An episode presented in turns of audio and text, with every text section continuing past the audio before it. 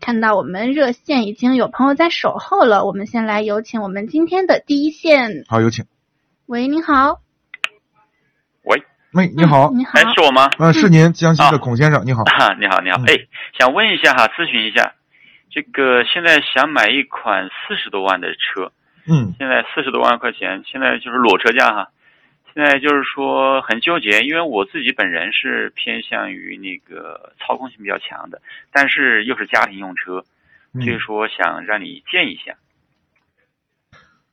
是轿车还是？是这样的，我本人我我我们家本来是想买轿车，但是其嗯实偏向于轿车哈，其实都可以，都可以选择，就是选择面比较广。那就买轿车吧。买轿车，对对对，舒适性比较强，是吧？嗯，啊对，四十万能买的轿车呢，几乎就是这些豪华品牌里的对，我主们力也车型了对想买一辆好点的车，嗯，啊。那个首推的恐怕我就会让你去选奔驰的 E，哦，对我也是这么想的， 对，奔驰的 E，因为新一代的宝马呢，啊新五系嗯，对新五系，我我们也试驾了，嗯就是从一些方面呢，我们觉得不像原来的那个五系了，哦，少了一些宝马的味道哦啊，就是更向市场做了一些妥协，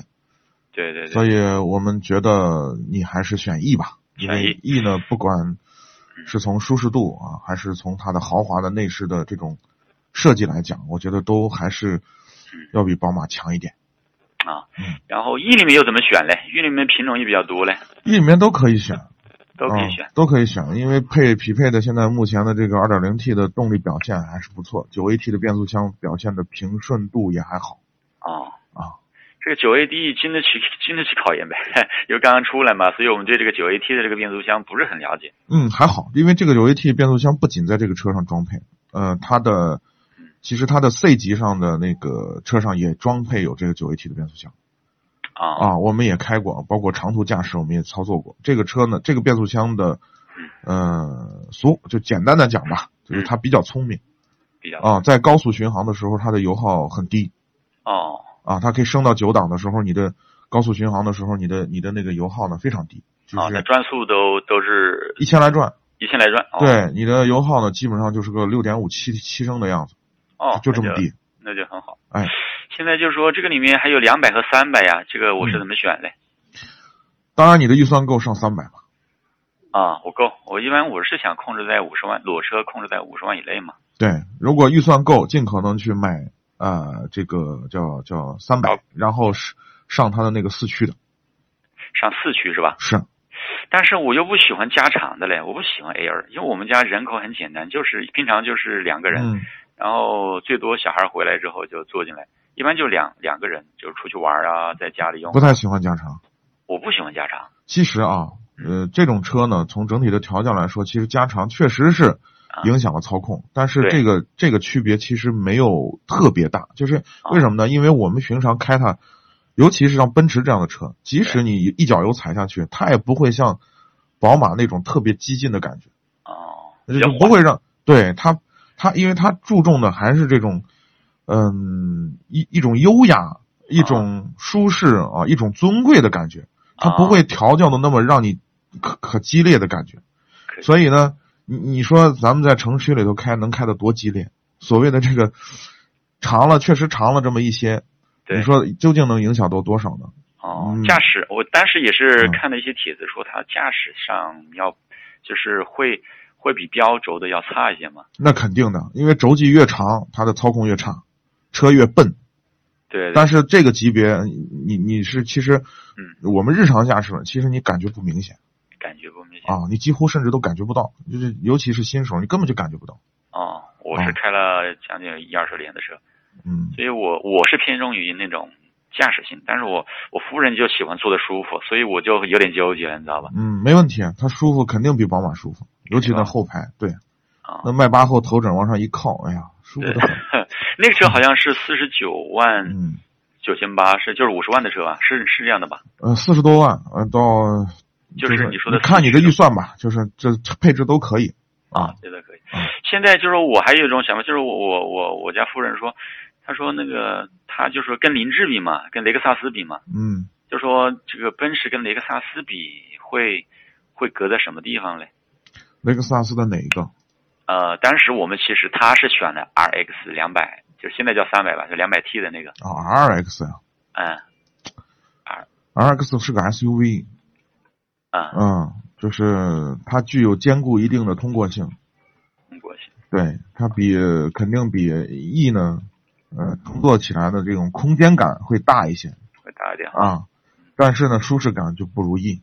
哦，啊。品牌的，我觉得品牌的这种，嗯、市场认可度，我觉得还是不如奔驰。还是不如奔驰对啊。 ，RX 呢，就是它是一个，呃，就是标准的 SUV，城市的 SUV，啊，它不能称之为叫越野车不能生啊，它就是多功能的这么一个，呃，城市用车，嗯，具有一定的通过性。嗯、当然它的质量很好质量好啊，从其实从质量的呃就长期使用的质量的层面上看，确实比奔驰质量好。哦。现在其实我其实我前期也是在比较，就是一级奔驰跟那个，还有一款就是那个雷克萨斯 GS G，就是那个也是五十万左右的吧，那个、嗯嗯嗯，就是那个叫跑呃运动跑车叫 G G S 吧，那那款也是轿车轿跑型的那种车。轿跑的应该是 R，就是呃 IS。哦，不是哎，不是轿跑，就是那个嗯 G，、他说是他们的核心核心主打车型，就是以 G 开头的那个，嗯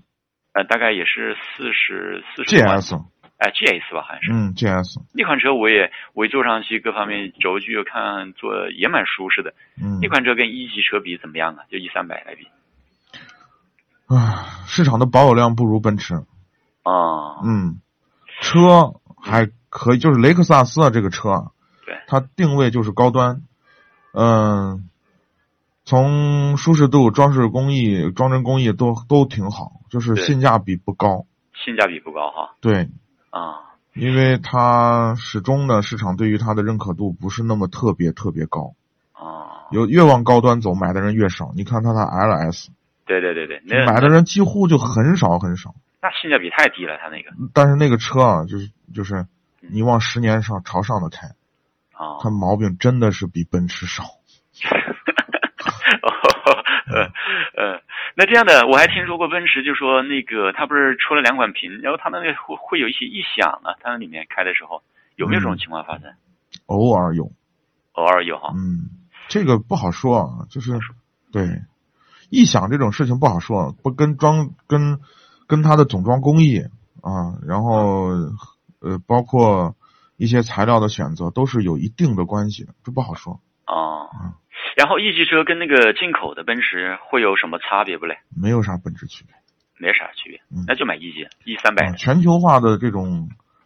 这种平台化的呃这种这种造车，已经就是国产和国国外的这种原装进口没有本质上的区别。哦啊，明白明白嗯，它也是机器人，基本上都是机器人在对，大部分都是机器人，总装工厂才有人。你哎啊像其他的那种车间，就那么几个人在控制这个很多的机器人，那些人是控制机器人、维修机器人的，哦，都是机器人在干活。啊，对，那基本上达到我的心理预期。我的心理预期也是一直在纠结，有点纠结一跟那个雷克萨斯的呃两种车在比较。嗯，嗯，好的，好的，那就明白了，谢谢了哈。好，不客气。嗯嗯，好，好，谢谢参与拜拜。感谢您的参与，再见。